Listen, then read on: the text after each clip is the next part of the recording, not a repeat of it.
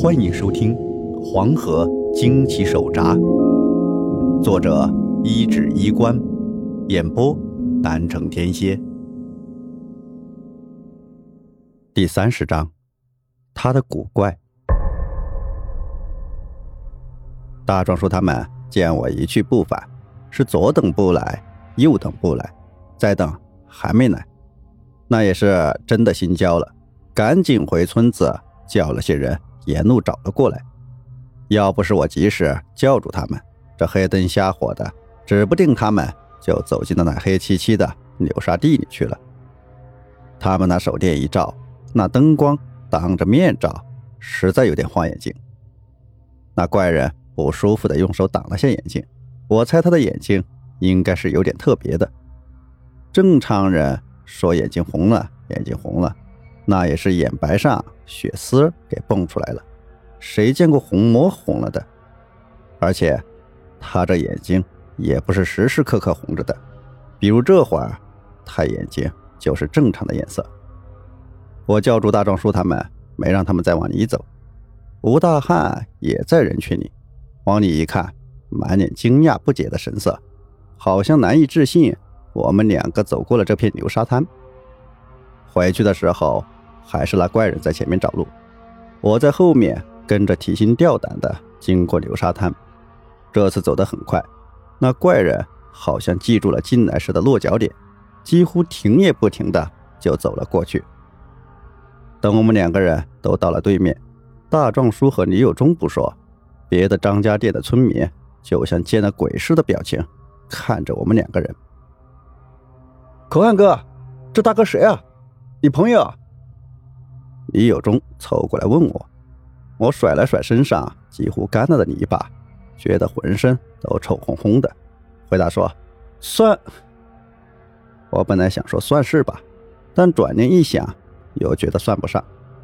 我肯定他叫什么都不知道，也不知道他来自哪里，要去哪里，简直是个谜一样的化身。故事和现实就在这种地方有区别，故事。可能给你一点提示，但是现实就是一切都没头没尾的。虽然有这么个人在旁边，但是这个人本身就像是个谜团的实体，像个开不口的箱子，没人能从没盖的箱子里拿出什么东西。张家店那处啊，发现尸体的地方，因为今天太晚了，决定留到明天再去。当晚我们也没再回长河村。就在村长给我们安排的屋子里落脚。那屋子有两个房间，连着一条走廊，走廊头是厕所，以及隔壁就是灶台。大壮叔和李有忠占一个屋，我和那怪人就住另一个屋。这怪人整个过程都很安静，无论别人问什么说什么，他都一言不发，就像在发呆，就紧跟着我一直跟进了房间。忽然，他伸手抓住我的衣服，把手伸进了我背后的兜帽里面。我穿的是那种类似卫衣的衣服，脖子上连着个兜帽。然后他竟然从我兜帽里拿出来一个吊坠。我奇怪的瞪眼：“这东西什么时候放进去的？”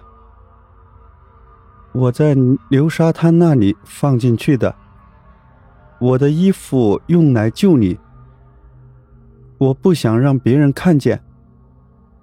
怪人说着，把那个吊坠挂在了自己的脖子上。他的语气有一些古怪的僵硬，这在他只说几个字时听不大出来，可是句子一长，那就很明显了。怎么说呢？就像说话故意在憋着一种口音，对，就像外国人或者少数民族的朋友在说普通话。总会带着一些微妙的味道。我说大兄弟，你到底是哪儿来的呀？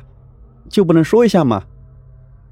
我脱下满是泥沙的衣服丢在了地上，但是自己这猴子似的身材跟眼前这位大哥一比啊，顿时让我的自尊心是狠狠的挫折了一把。他的身材很健壮，像那种当过兵的人，皮肤则很白净。又不太像经受过严格训练的人。我特意看了眼他带回去的那个吊坠。我猜想，他寸步不离的跟着我来到张家店，肯定是因为这个吊坠了。那东西对他也许很重要，也许能解读出一些他的身份。不过让我有些失望的是，那只是块玉佩，那块玉佩很平凡，像一条弯曲的鱼。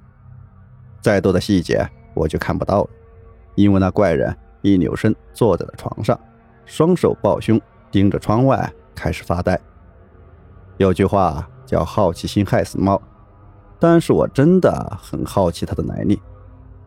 这个人有着能在河底跟水猴子搏斗的能耐，有着能轻易穿越流沙滩的本事，有着一双会变色的眼睛，居无定所的。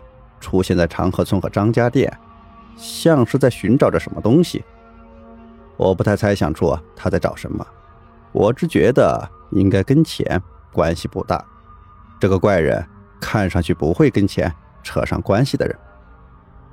过了没多久，李友忠把衣服拿过来了，还探头看了看那怪人，压低声音说：“可汗哥，跟这么个来历不明的人待一块儿，你不怕呀？”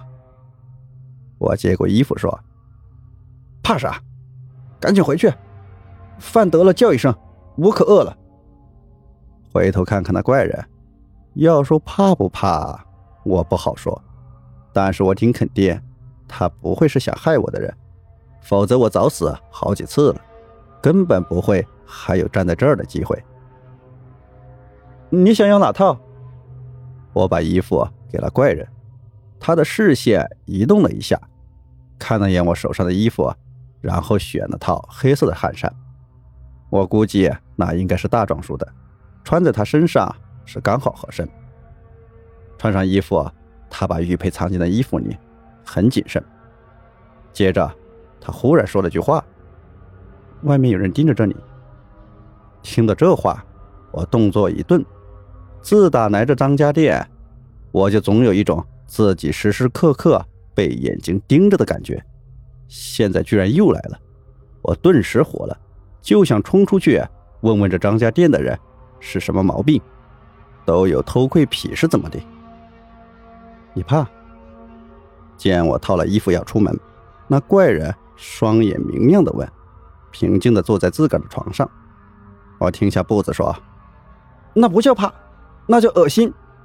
你被人盯着看。”不觉得难受吗？显然，我这句话问错了人，问了个怪人。他脸上的平静表情，好像我说的是件多么正常的事一样。最后，我还是没出去，毕竟这是在人家的地头上，无论在哪儿得罪当地人都不是什么好事。我去洗了个澡，回来的时候正好看见那怪人用水果刀在桌子上刻画着什么。你认识这字吗？他头也不回的问我，我也懒得去想他怎么知道是我进来了，就过去看，看到他的桌子上刻了个五字。这是五呀，一二三四五，你不会不认识这个啊？我半开玩笑的说，但是怪人的表情很认真，他端详着这个字，好像不认识他似的，嘴里细细咀嚼着这个字眼。要将它掘出花来。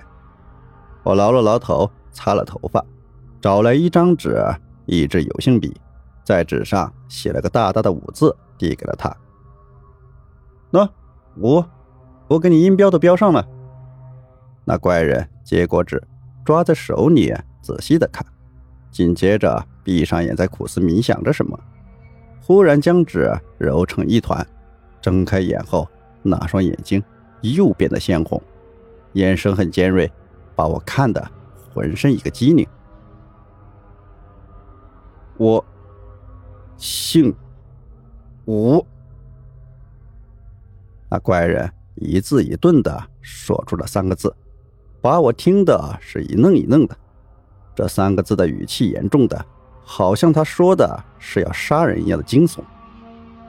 说个姓，你吓我一大跳。我往自己的床上一坐，我们中间就隔了张床头柜大小的桌子。那你叫啥？不知道。理直气壮的三个字把我膈应的险些吐血。嘿，要不是这个人是个怪人，我绝对以为他是在耍我。我让自己理了理思绪，结合了他之前的一些举动，也知道他不想说的话是绝对撬不出来。甚至他能给我说这么多，已经很不容易了。你不想说就算了，我也不追问你。你救了我好几次，我也报答不了你什么。要不就交个朋友。我摆了摆手，不在这个问题上纠结，转而将我一直在脑子里转的这个念头给说了出来。而这个怪人看了我一眼，思考了几秒钟，然后摇头说了三个。让我吐血的话，你不行。这好家伙，把我噎的是差点吐出一口老血。你把话说清楚，我怎么不行呢？我站了起来，心里这股火就冒了起来。这就算是救命恩人，也不能这么说话呀。他对我的激烈反应表现的无动于衷，就平静的说：“第一次。”你被水猴子掐，我救了你。第二次，你又被水猴子拽进水底，我救了你。第三次，你掉流沙，我救了你。做朋友，你能力太差。听完他这话，我心里那团火苗是没得干干净净。这位大哥大概是不懂什么叫做打人不打脸，我被他这打的是啪啪的。算了算了，不当就不当。我嘴硬的说：“说到这个，我想问你，你为什么会三番两次的救我？单纯路过？这是我很好奇的一点。这位大哥看上去可不像会见义勇为的人，他给人的感觉其实很疏远、很孤立、很冰冷，像头独狼或者孤独行动的豹子。”怪人摇摇头。很平静，也很冷酷的说：“不，如果是别人，我不会救。我救你，是因为我不想你死。不知道为什么，你给我很亲切的感觉。”我嘴角一抽，这话说的，我怎么感觉浑身都不自在呢？那啥，大哥，我家就我一根独苗苗，我不能说报答你那啥。我边说边往门口那边挪，拉开了些与对方的距离。他眼神古怪的看了我一眼，那眼神好像听不懂我在说什么。那种亲切感很奇怪，我觉得你像我某种亲人，像……怪人左手摸着自己的下巴思索，我试探的问了一句：“兄弟。”不料他很果断的摇了摇头，像，对，孙子，你他妈！我忍不住爆了粗口。我拿你当兄弟，你却想当我爷爷，这话要让隔壁王静文听见，准得笑破肚皮。我他妈这是给自己找了个爷爷呗？见我瞪着他的语气，那怪人的脸上似乎很勉强的露出了一个苦笑的表情。我知道你不愿意，废话。我没好气的说：“我爷爷刚过世，就算是你，再开这种玩笑，我也跟你翻脸。”本集播讲完毕，欢迎订阅，下集更加精彩。